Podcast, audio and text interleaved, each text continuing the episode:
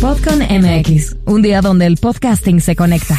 Una serie de conferencias gratuitas en la Ciudad de México sobre el presente y el futuro del podcasting en México y el mundo.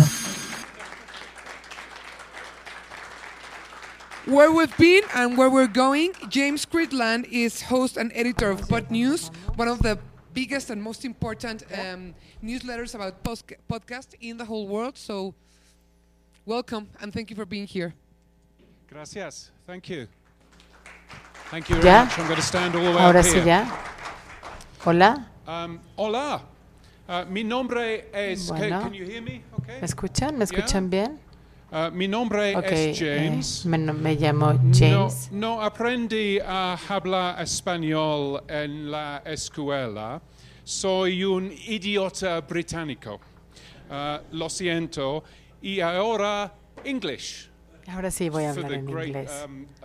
R- relaxation of the uh, folk uh, translating me into uh, into uh, Spanish there. Um, it's um, decirlo todo en really exciting to be here. It's really good to be here in uh, Mexico. It's my first time. Es la primera Uh, yesterday I had tacos. El día de ayer I ate cactus leaves. Uh, it's all going on. It's all very, very exciting. So. I'm super pleased um, to be here. For um, for uh, those of you who don't know me, um, I am a uh, radio futurologist. I've worked in radio for a long, long futurista de la time. Worked in radio for trabajado en la 30 years. Um, I work for all kinds of companies todo tipo de uh, across the world. del And I also write a daily newsletter about podcasting. It's called acerca del podcast que podnews.net and it's um, completely free and you should all be getting it. Uh, this is today's edition Y esta es la edición and del día de there we are, uh, story number three. So there you go. historia número tres, así Um.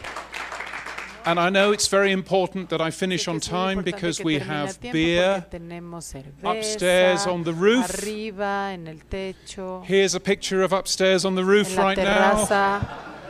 Terraza bueno, Uh, eso es lo que anyway, está let's, pasando let's ahorita en la move on. terraza. So, in bueno, the vamos a chapters continuar. today, what I'm going ¿Cuáles to son los talk capítulos about de hoy? ¿De is qué, de, de where we've capítulos de hoy? ¿De come qué voy a from hablar? ¿De in dónde terms venimos? of an industry, En términos de la um, where industria we are now, y dónde nos and where we encontramos should go ahora y a next, dónde debemos de um, ir, in a terms dónde of what debemos de podcasting, dirigirnos uh, en is, uh, términos is, de uh, all about. el podcast, de And qué where es we've lo que se come trata. from Bueno, is ¿de we've come dónde from venimos? Quite an exciting place. Venimos de so un lugar podcasting muy- itself is Muy 20 years old. interesante. La verdad es que los Um, podcasts this ya was tienen the 25 original blog años. post Esto es un that post Adam original Curry wrote back que escribió in, Adam uh, Curry 2001. en el He wrote a 2001. blog post Escribió about what un you blog might do with acerca your de lo que tenías que computer hacer if con tu it's always connected to computadora the internet. si siempre estaba conectada a And, Internet. uh, this was the blog post, Y and we así es managed como to se find it veía last este year. blog si- y lo And this was the encontramos blog el post año that pasado made y así Dave se veía Weiner, este who's a post de software Mike engineer, Weiner, que es un um, ingeniero de uh, software. Y entonces se encuentra con Adam y hablan de cómo el podcast puede funcionar, cómo podemos meter later, eh, the material first a esto. podcast Y dos appeared años después in aparece el primer July co- podcast 2003. en eh, Um, this 2013, is, uh, a julio de podcast by 2013, y este es un Christopher Lydon, who podcast is de still doing Christopher this Lydon que podcast now. todavía It's hace called este Open podcast Source. y se llama Um, Open and this is the Source. first Y minute este es la of the primera first minuta del podcast primer in the podcast world. en el Dave mundo. Winer, I feel like a new immigrant in this uh, blogger que world ojalá where you're podamos a escucharlo. kind of founding father.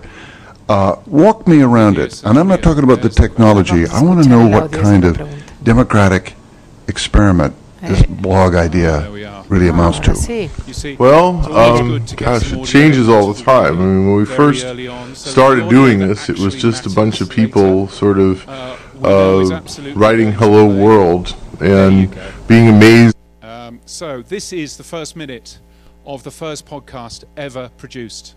Dave Winer, I feel like a new immigrant in this uh, blogger world where you're a kind of founding father.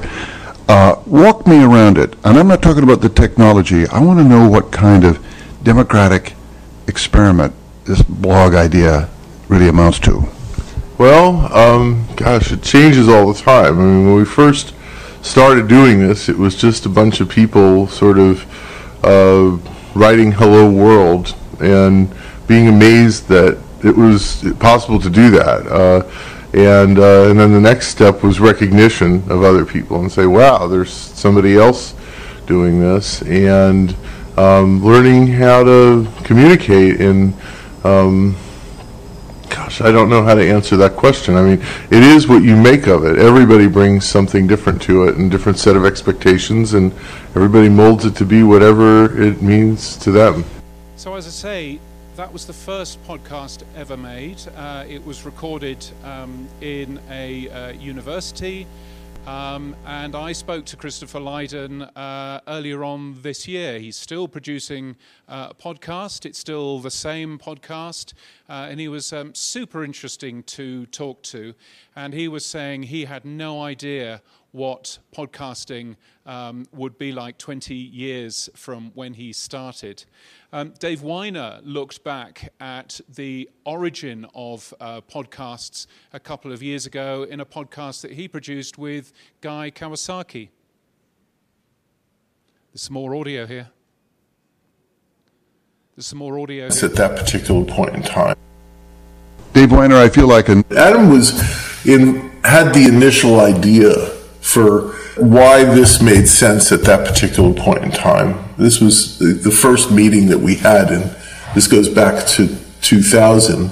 He saw me do it, and then he started doing it, and then I don't know. By September of 2004, there were 20 or 30 people doing, and we needed a name. And so we had a mail list, and I asked people, what should we call this? And a guy named Dannie Gregoire said, just call it podcasting.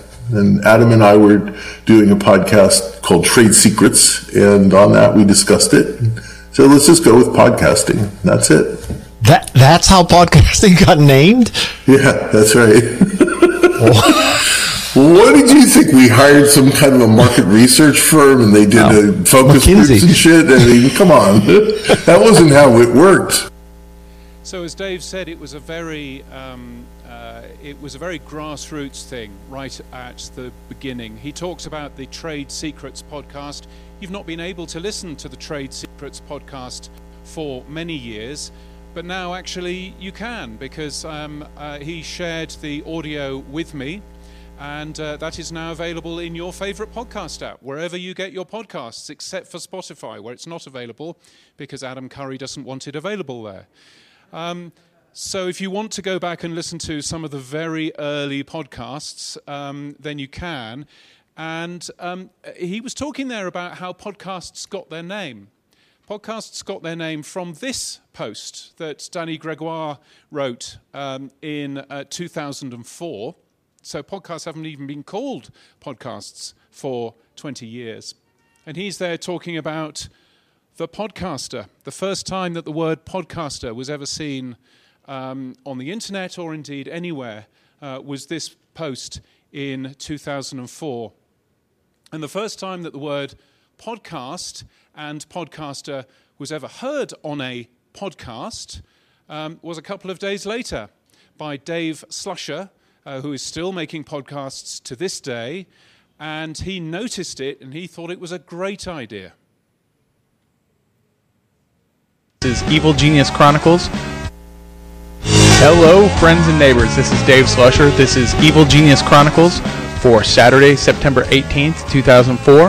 EvilGeniusChronicles.org is the website. Uh, there's somebody has registered podcasting.net, and I saw uh, podcaster or podcaster.net, and I saw podcaster as a user agent, you know, hitting my RSS feed. And I went and looked at it, and right now it's just a coming soon page. But I'm going to pay attention to that. I want to see who's who's got that and what they're doing. But that term, I think they've coined the term. So iPod platform just doesn't, you know, spring from the tongue. tongue. But what I'm doing right here, and what Adam's doing, and what Dave Winer is doing, and what IT Conversations are doing, that's podcasting. I think that is the term. I am using that from here on out. You know, so I am a podcaster, and they are podcasters, and I am podcasting right now. And you listen to my podcast. Fucking A. I'd like to know who this is because you are one brilliant bastard. God damn, that's a good term. Really good, really good to hear that audio of somebody um, just discovering the word podcast. Now, some of you may think, hold on a minute, James, you're talking nonsense. Um, because you have probably all been told that the word podcast was invented by a British journalist called Ben Hammersley, who was writing in The Guardian six months previous to that? Well, he did come up with the word podcast, uh, podcasting, and there it is uh, in this post that he wrote in 2004. And that's all fine, but nobody else used it for another six months until Dannie Gregoire came along. So actually, although Ben did come up with the word first, nobody really used it until Dannie Gregoire ended up using that word six months later. But I know what you're also thinking. You're also thinking, wait a minute, James, you're still talking nonsense. Because, and I've got some audio coming up in a second, um, because actually podcasts were invented in 2000, so 23 years ago, by a company called Audible. And the person that was most excited about it was Robin Williams. And here's Robin Williams talking to Jay Leno about something that we would call a podcast. It's basically um, it's downloadable sound, okay? Hence Audible. Right. And then also they have things like books on tape, New York Right. Times, Wall Street Journal, which is really great to read. Yeah, but what is today. it you do? What you do? Are you doing I a do weekly sound. show? I do a weekly show, which can be either myself, you know, just doing characters and riffs, Right. and conversations with friends like Oliver Sacks. Oh, so every week it's a different. Yeah, different show, Different made show. for the web for people to download. And Oh, okay. And it has this stuff, and you can either load that on your computer, and from there you can load it to an MP3 player, which An is MP3. an MP3. And you're going, what's that, my friend? What is that? You say, a small. That, everybody, you can ask that guy. You know what an MP3 player is, don't you? Oh yeah. I'm sorry. Now that guy doesn't have a. He's got a reel-to-reel tape recorder. Yeah. That guy. He's going eight tracks, Robin. Give it up, man. This is just something to try Yeah. out, just to see. It's basically radio. But Oh, you're that's right. great. Yeah, you can- Radio. Now I understand. Now you understand. It's radio. Good Lord.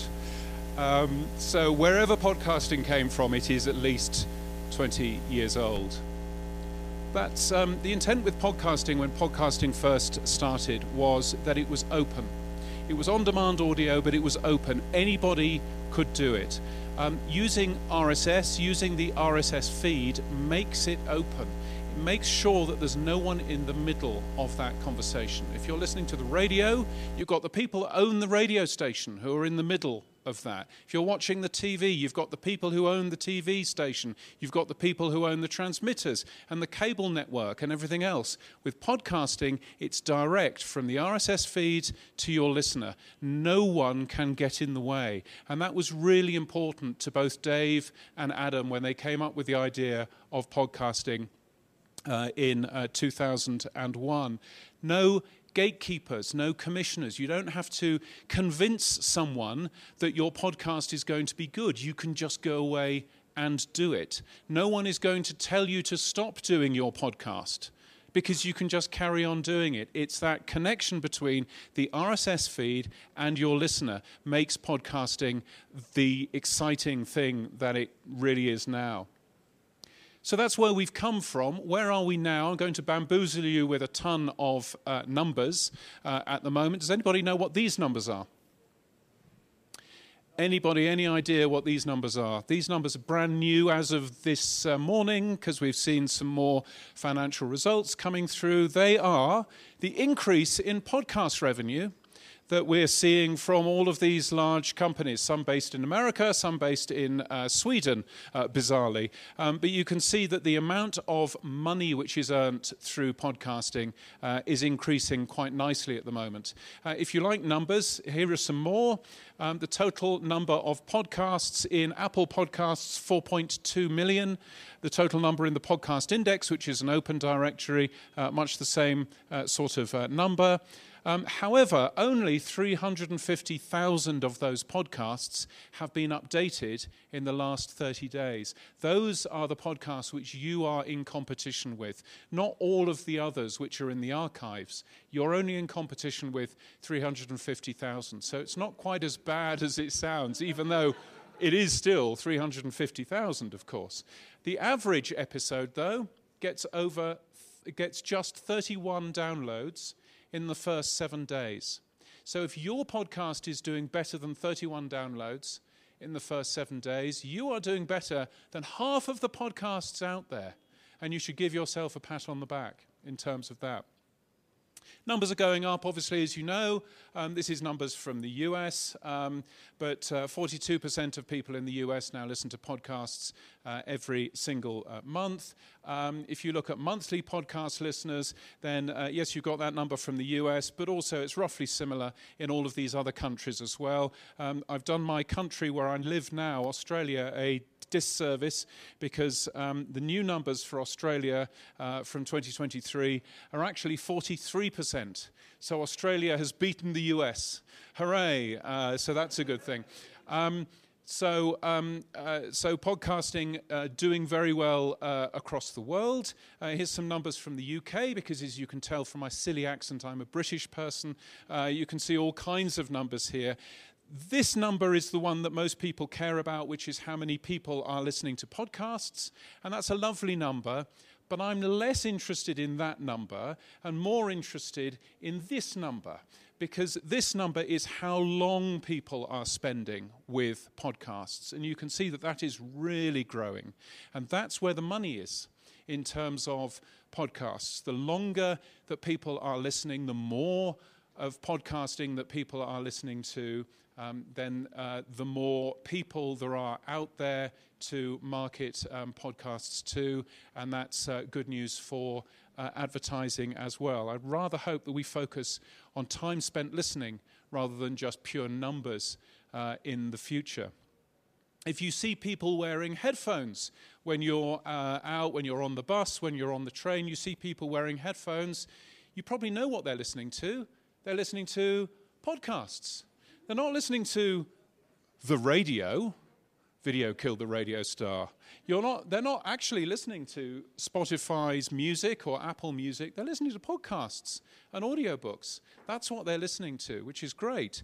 And in terms of ad revenue, yes, ad revenue is going up quite nicely uh, as well.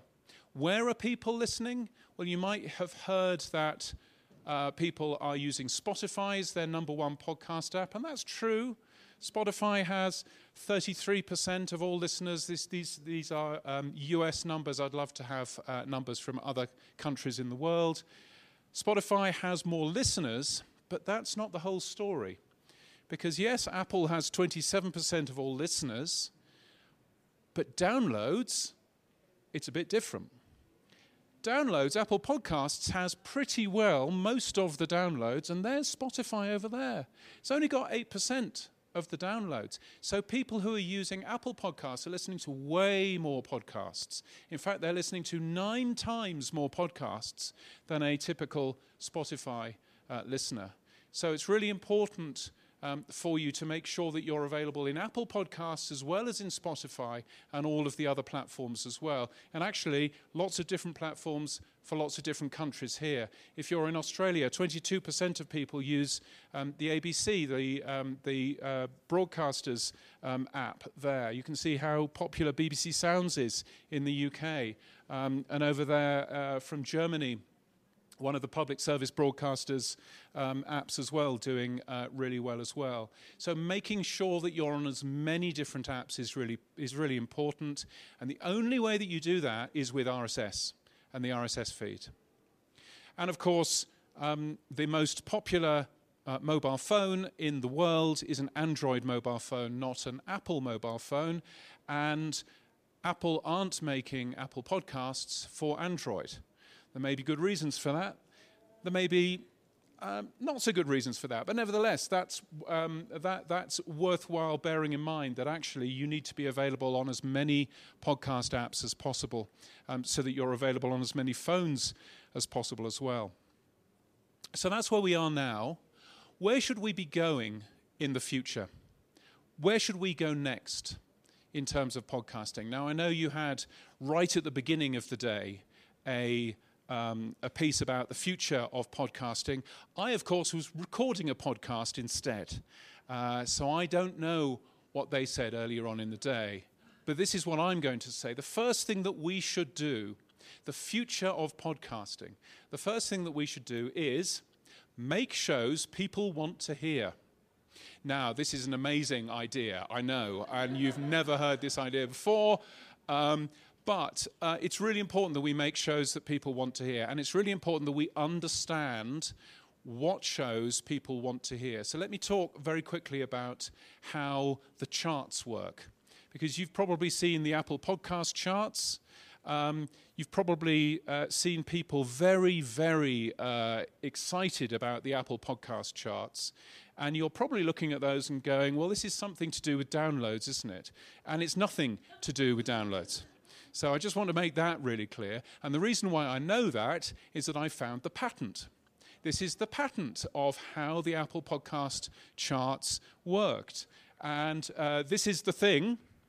Uh, it's worked out on popularity of content based, at least in part, on, a on account of unique subscriptions to the content. So it's based on subscriptions over a prescribed time period. Um, and in fact, here's uh, page two of the patent. Uh, Apple, very good at patents. Um, page two of the patent contains this, which is a um, which is a uh, mathematical equation which explains exactly how the scoring method works and exactly how you can become number one in the Apple podcast charts. So, this is how it works. It's all to do with new subscriptions, and its new subscriptions today are worth more in the algorithm than new subscriptions yesterday or new subscriptions last week. And by subscribe here, I'm talking about, you know, following a podcast, free subscriptions, free pressing that button to follow a show. And it's worked out obviously on a per country basis because the shows that people listen to in Australia are very different to the shows that people listen to in Mexico. Um, I've actually asked Apple now how do you work out the Apple podcast charts? And they, rather surprisingly to me, told me. Um, and they say it encompasses a mix of new follows, playback activity, and completion rate. And as you can see, they also went on to say ratings and reviews are not factored into these charts. So if you have people asking you desperately for ratings and reviews, it, it, it, doesn't make any difference. Those have nothing to do with the charts. It might get people tuning into your uh, podcast, but ratings and reviews aren't part of the actual chart themselves. So if you want to be number one in Apple, it's actually really easy to be number one in Apple. And the way that you be number one in Apple is you launch a new podcast, you concentrate all of your PR, all of your um, excitement about that new podcast over one day. Don't tell people that it's coming three weeks previously, because that won't work for you. Make sure that you focus on one day. If you run a radio station, super easy, because you can run ads all day on that radio station. Um, but really focus it over one day. Focus on Apple Podcasts over anything else. If you want to be number one in the Apple Podcast charts, don't tell people that they can also listen in Spotify. That's not going to help you be number one in the Apple podcast charts. Um, so focus on that. Um, for your launch day, if you want to be number one in the Apple podcast charts. And this is the super secret URL, it's not really super secret, um, where you can email the people at Apple and tell them about your brand new show and get them to promote your brand new show on that launch day within the Apple Podcasts uh, app.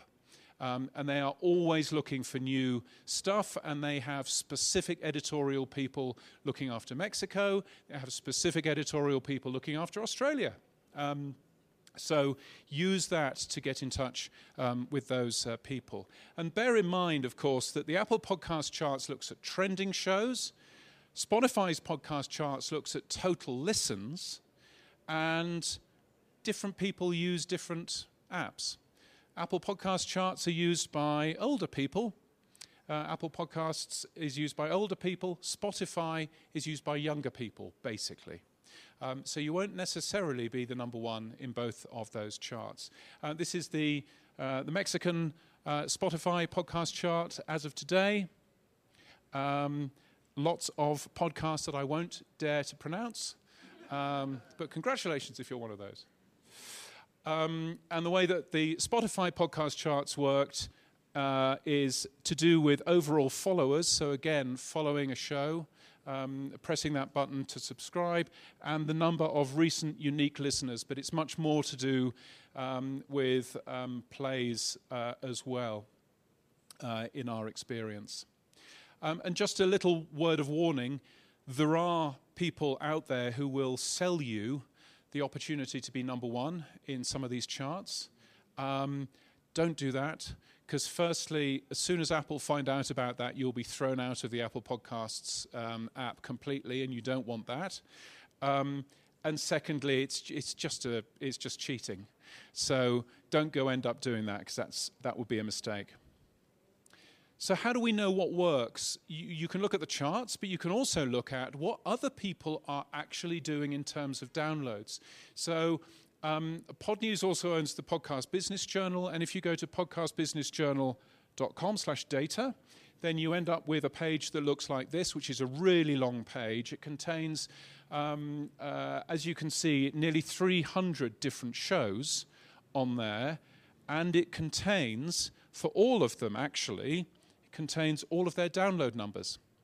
So if you're doing a show which is um, in the arts category, for example, then you can actually go into this list and see what other shows are doing in the arts category.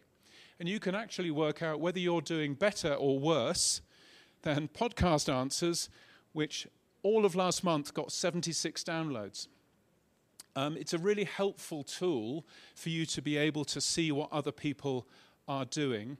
Um, my podcasts are in there. So this is the podcast daily, uh, the Pod News Daily podcast. Uh, you can see my figures are going down at the moment. Not quite sure why that is. Slightly concerning, but anyway. Um, but all of the data is there and is all completely open for other people to end up seeing. I would really recommend that you do that too. Um, it's a website called op3.dev. It's completely free.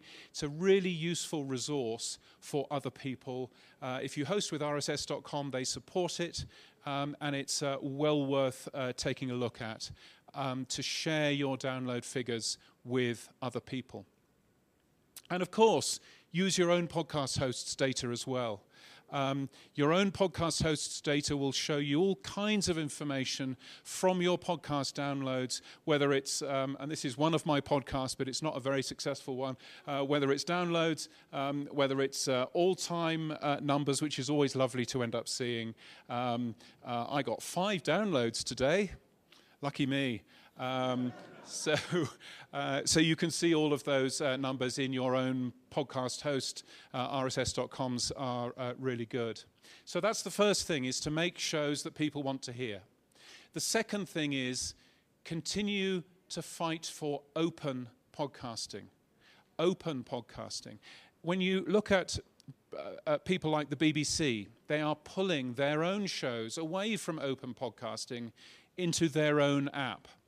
And nobody's lost their job by copying what the BBC does, um, because uh, Denmark's Danish radio is doing exactly the same, pulling their own shows away from open podcasting into their own app because they want to control it. And that's bad for open podcasting. Similarly, Apple is actually doing a ton of stuff at the moment which isn't good for open podcasting. They're doing paid subscriptions, they're doing channels, an idea of being able to group shows together um, in a channel. That's a lovely idea, but they're not doing it in an open way. And so, therefore, they're making all of this proprietary stuff to keep you within uh, the Apple Podcasts app. And that's a bad plan, too. So, don't go doing that. And YouTube has all kinds of plans for podcasting. Um, they are uh, really wanting to take podcasting um, to the next, uh, to what they call the next level. Um, but their next level is pulling in as much uh, audio from everybody as they possibly can and then selling ads next to it. Brilliant. That's what we all need. Um, there will be, by the way, an exclusive in tomorrow's Pod News about how uh, YouTube Music, which will be on many of your phones if you have an Android phone, uh, tomorrow, I will tell you exactly how to properly listen to any podcast through the YouTube Music app, through RSS, because they've just rolled that out. And so I'll be able to tell you a little bit more about that um, tomorrow in the newsletter. But if YouTube succeed, if YouTube ends up being the way that we listen to podcasts, then all of these companies who work in podcasting all have no reason to exist. None of these people, in terms of media sales, because YouTube sells its own advertising, none of these people, in terms of ad agencies, well, potentially, certainly all of this data measurement and analytics bit um, down here, all of that goes away because YouTube has their own data and measurement and they don't need any of these companies. Um, pretty well all of these people um, all end up uh, going away. Um, and that's a real concern, I think, including all of the hosting platforms uh, here. Um, all of those um, could theoretically go away if YouTube becomes the most popular um, podcast uh, app. Having said that, this is Google's fourth try at a podcast app, and so they're probably not going to do it. But it's just worthwhile knowing uh, about that, that the future of podcasting is most definitely around RSS. Third, and penultimately, penultimate, good word, um, work to make the experience better. Um, I read a really stupid blog post last year. Uh, it was from a guy called Michael Mignano. Now, Michael Mignano is a multimillionaire. Um, he was the founder of a podcast hosting company called Anchor, which is now known as Spotify for Podcasters. And he argues in this piece that RSS is a standard, RSS isn't changeable, and RSS is holding podcasting back. And that would be an excellent point if it were true. But it's not, because RSS is an extendable thing. You can add more features to it. Um, and that's what Michael sadly didn't understand, and potentially what Spotify sadly don't understand. Um, Adam Curry, you heard from him right at the beginning of this talk he's still involved in podcasting. And what he's doing right now is he's involved in a thing called Podcasting 2.0. It's additional features for podcasting that makes podcasting. Um, it adds all kinds of features to um, podcasting through a deeply dull and technical thing which you don't need to know about called the, the new podcast namespace. Um, if you're with a podcast host uh, which is doing their job well, then they are already implementing uh, a ton of this uh, sort of thing. And what it allows you to do is it allows you to do new features in your podcast. Features like value for value, where you can earn from your listeners, earn money, actual real money from your listeners as, you lis- uh, as they listen. Um, so you can actually begin to earn money in a way that isn't annoyingly having to stop your podcast and talking to them about mattresses or home delivery services or other advertising. Nobody wants that. Secondly, it allows transcripts and closed captions. Um, I'll show you some of those in a minute. Transcripts are really important. They're really important, yes, for people who can't hear very well, yes, for people who are standing in the supermarket queue and just want to read the podcast that they normally listen to. That's all cool. But transcripts are also good for um, Google to help Google understand what is in a podcast. They're good for advertisers to help them understand what is in a podcast uh, as well. There are some podcast hosts who will sell you additional transcripts, and that's a fine and dandy thing. Uh, there are some podcast hosts who will give you those transcripts for free because they understand how important transcripts are. And RSS.com is one of those live podcasts, if you're there following a podcast that you really enjoy and they happen to do that show live, then you can get little alerts on your app now, which will actually go, oh, look, you know that podcast that you really enjoy? They're actually doing it live, and you can go and have a listen to it right now. Live podcast alerts uh, are now rolling out, and this very conference was the first podcasting conference to use live podcast alerts um, on uh, on podcast apps, so you could actually listen to this podcast. Yeah. And there are people listening to this uh, to this right now on their podcast app, and it's uh, super exciting. And also suggestions for other shows to listen to. It's a thing called a pod roll, um, where you can actually say, "I I do this show, but I really like." You to listen to these other shows as well. It's very similar to a blog roll, which was 20 years or so um, ago.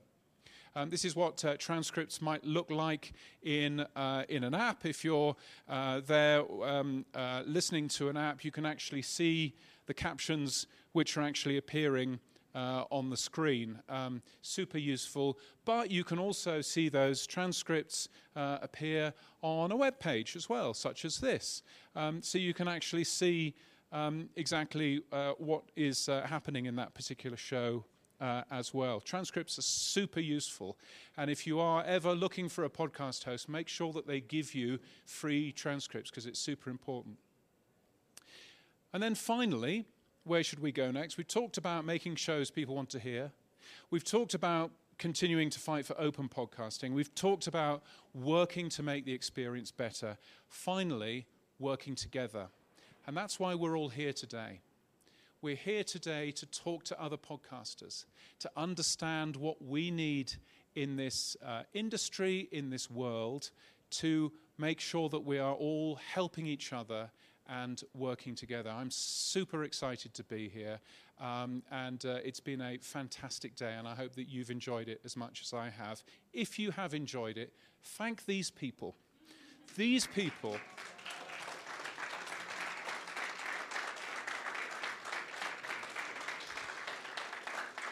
These people are the folks behind RSS.com, Alberto, uh, Memo, who you know, and Ben, who are hiding away uh, in the back. They are drying out your beers as we speak, and they are here for you. And talking about beers, that's what's next. Thank you so much for your time and keep listening. Thank you.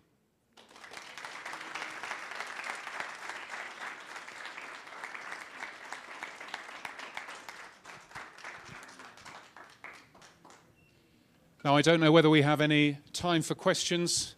Do we have any questions? Are there any questions? Oh, excellent. Well, I'll have to stand all the way back up again then. Shall we answer Gracias. some of those? Uh, what's Hola. the best way? Do you need a microphone? Oh, yes, you've got a microphone. Hola, Brilliant. gracias. Gracias. No quisiera irme sin, sin obtener una, una pequeña percepción de su visión. Oh, perdón. Gracias. Esto es acerca del RSS. Sabemos que el RSS es la, la esencia, la tecnología detrás del podcast. Es una etiqueta que contiene información, es súper valiosa.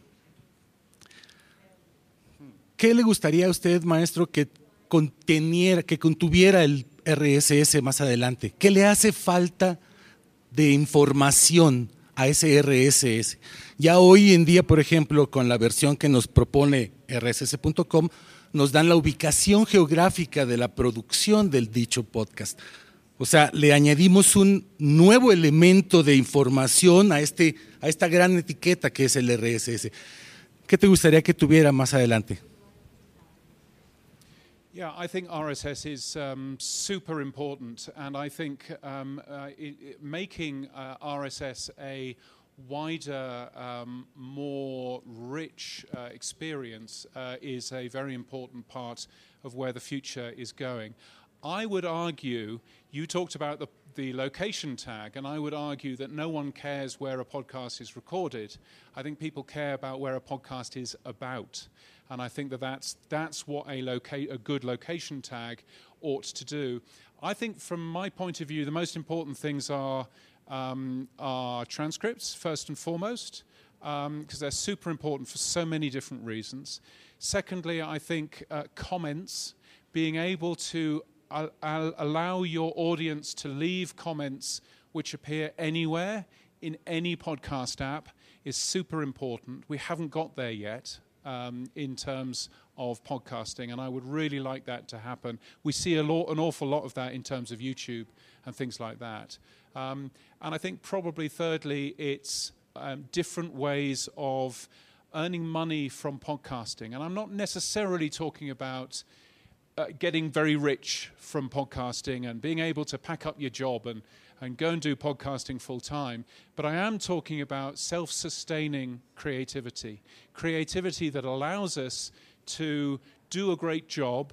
To get some money in that might pay for our podcast hosting, that might pay for might pay for a nice dinner um, for me and the wife. It might pay for the house.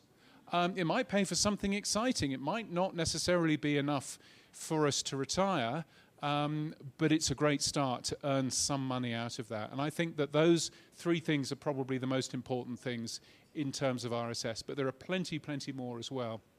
And if you're technical and you want to have a play and learn uh, more, um, then you should join the podcastindex.social uh, Mastodon um, server. It's a, a, place where lots of people are talking about the future of podcasting and uh, some of those uh, interesting ideas, and it's uh, certainly well worth having a look at that. Now, is there another question? There we are. There's one, there's one over here and there's one down there. Thanks. Um, based on your own experience, um, what would you do, or which strategy would would you follow to boost Spotify listeners, podcast listeners? Um, to get more listeners on Spotify? Yes. Um, I would. I mean, I, I suppose there are a couple of answers to that. One answer is I would rather that people were listening on an open podcast app, one that uses RSS, not not not Spotify. Um, so that's one thing. Um, but um, Spotify for podcasters is a really useful tool. It lets you, um, it gives you uh, additional analytics that you can't get from your podcast host. Analytics like where people are stopping listening to your show because it's got too boring, or skipping over a feature that you do in your show because they don't like it. it. It helps you with that. It helps you with demographic information. It helps you with all kinds of other uh, stuff that is really useful for your show. Only yesterday they released something called the Fan Study. And the fan study, I say yesterday, today, they released something called the fan, the fan study, and that's all of the data that they've got in Spotify and helps them understand um, or helps you understand what works and what doesn't. And one of the interesting things that we learned today is that um, if you're able to video your podcast as well, then people really enjoy watching videos in the evening uh, of podcasts, but they don't during the rest of the day. So if your podcast, if you're really thinking about your podcast as being something that people listen to on the way to work, don't bother putting that into video because nobody will watch it in video. Um, but if, if, if it's a longer form thing that people might watch in the evening, then video might be an interesting idea make sure it goes onto YouTube as well. Uh, but there are lots of tools. I would read the Spotify fan study, which is linked to today from the Podnews newsletter, and I would use Spotify for podcasters. There's lots of information in there. Yeah. There was a question at the front uh, as well. Gracias. Eh, una pregunta más en comparación tal vez. Eh, México es el país que más música reproduce en el mundo. Eh, La mayor parte es generación Z. Esta generación Z, eh, siete de cada diez viven en Asia y en Latinoamérica. Tal vez por eso podríamos ver el poder del K-pop y de los corridos tumbados ahorita, ¿no? En la música. En cuestión, en reproducciones de de podcast, en qué lugar en México nos encontramos y en qué momento se podría ver como negocio, porque por ejemplo, un millón de reproducciones podría darte 150 mil pesos en promedio de música. Eh, y podrías vivir haciendo música. En la parte de podcast, ¿cuándo podríamos o podríamos como esperar que gracias a la generación de contenido, de nuevos creadores, podríamos emparejarnos o podríamos verlo como negocio literalmente creando contenido nada más y no buscando patrocinios ni nada de esto. Yeah, I think that's a really interesting question. I find, um, from the point of view of, um, of, of uh, details about listening across the world, we do very well in English speaking languages, um, very well in countries where we speak English. We know lots about podcast consumption in the US, in Australia, in the UK, in Canada. We know uh, an awful lot of information. We know uh, much less about podcast consumption out of Latin America, um, out of uh, Asia. Um, we know that um, podcast listeners in most of these places, as you say, are younger. Um, so I think that that's absolutely something. But we don't necessarily know an awful lot more um, of that information. And Africa, uh, as well, is a fascinating continent to look at in terms of uh, in terms of um, consumption. I think the real benefit that that um, that podcasting in Mexico has is the language. Um, being available in Spanish means that you have so many more people. I mean, count yourself lucky that you don't podcast in German or Luxembourgish um, or Tagalog. Uh, it's um, it's far far harder. Um, so I think you've got real, uh, real, uh, you know, opportunity there. But I think also quite a lot of it is serving your audience really well, and relevant content, good relevant content to your listeners is a really important part of what makes a podcast a success. Make it consistent, yes, but make it relevant to what they want uh, is also really important as well. And so that gives you a real opportunity um, in comparison to podcasts that m- people might listen to from the US or from other places. It gives you a real opportunity because you can be relevant to Mexican listeners because you're here and you can do some really good good uh, things. So um, I would really focus um, on that side. Um, music is really interesting, and I think you know again. Um, podcasting is um, really looking at how can we use music and pay the artists for the music that we use. There's a lot of work going on in the new podcast namespace to help that. Um, and I think music podcasting is going to be a very interesting thing to have a look at in the future as well. So, certainly worthwhile having a look at. Yeah. There's another question uh, over there. Memo, how are we doing for time? We're doing fine. We're doing fine. Okay, cool. So, what's your process for picking the headliner on Podnews, especially on hectic days? Yes, and there have been an awful lot of hectic days uh, recently. Um, I think I look at it, and I, so I've been writing Podnews for seven years now, and I think I look at uh, I look at the stats every so often for um, what people have clicked on, and uh, normally it tells me that I've got it wrong, uh, which is always fun. But I look at what will interest the most amount of people. Um, and so things that Spotify do will always be quite high because a lot of us are very interested in what Spotify is doing. Things that YouTube is doing should be quite high because, again, that's very important. But obviously, also, you've got things that are interesting that are going on in the industry. You've got things that are interesting um, that uh, we can all learn from in terms of research as well. So um, yeah, it's a, it's a good sort of mix of of uh, things. Um, the reason that I do um, a podcast version of it as well is that I want to read it through. Once I've written it, I want to read it through. And I realized when I was reading it through, what I've learned is if you read it out loud, then you spot more mistakes right? And so I thought, actually, if I'm reading it out loud, I might as well record this and make it into a podcast. So that's the only reason why it exists as a podcast, is that I was reading it out loud. It's part of the workflow that I have in order to publish that newsletter every single day. Um, so that's um, why I make it into a, into a podcast as well. But the podcast's good, but the newsletter's better. Yeah. Sure. Hi, James.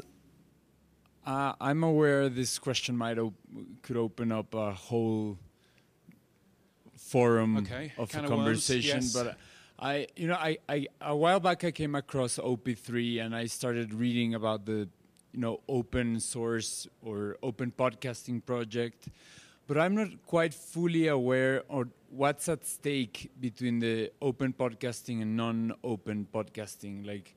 Um, what would be the, the headlines about what's Mm. at ta- what's at stake if you know non-open podcasting were to you know overcome Yeah.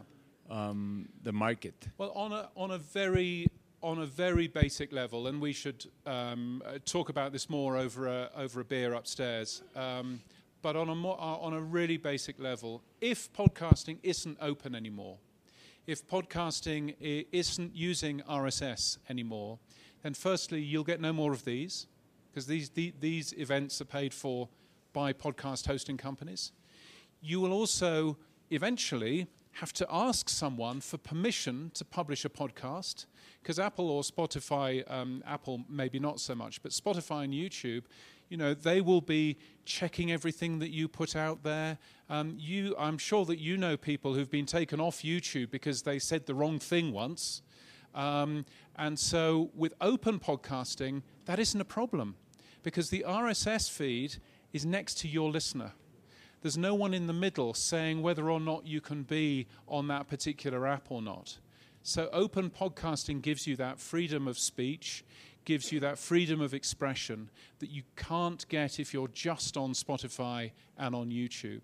And being uh, open allows podcasting to do so many more things allows lots of different companies to offer new and interesting things. Spotify isn't offering free transcripts for your for your podcast.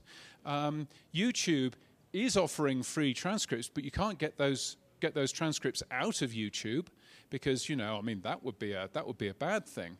So you know so all of these companies are doing really interesting things and pushing podcasting forward. And if we just give it to Spotify and YouTube, then we will see all of the growth in this in this industry go away. Now, I'm not saying come off Spotify and YouTube. Really important that you are where your audience wants you to be, but also make sure that you're in these other places as well. If you're using Spotify for podcasters, A, don't.